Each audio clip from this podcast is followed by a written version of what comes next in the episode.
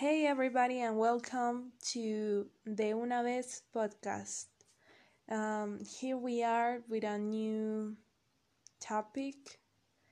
In this day, we are in 14th in January, January 14th, and probably you're like, why are you talking in English instead of talking in Spanish. As you know, I'm Mexican and I live in state of Mexico, here in Mexico, and I don't have like this possibility of speaking and practice my English.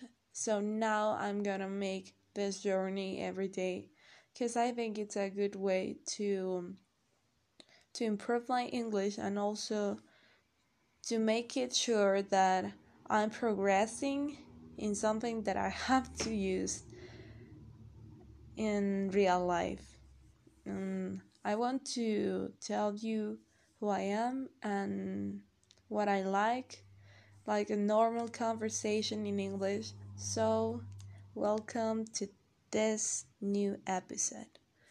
Well, my name is Carolina. I'm from Mexico. I'm 21 and I've been living here all my life. So I never been in to another country. I know that some people had the opportunity to be in the US or somewhere else, but I'm trying to make it this more fluently because I want to have a conversation with someone from another country. Uh, I hope will be someone from the US or for another country where they speak English. I know that um, for many people it's difficult to start speaking in English because you are afraid of what do people could think about you or if you will make mistakes and I will tell you that it's normal.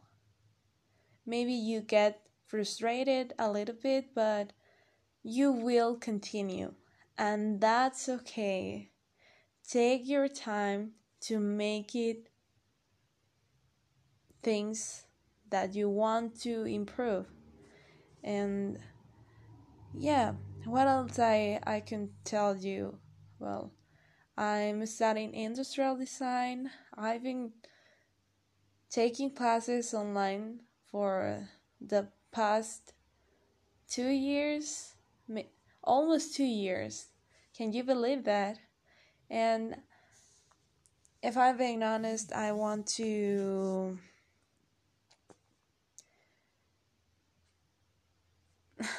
sorry i i got a message on my phone and i lose what i was thinking about. Well let's try with something else. Oh yeah um school.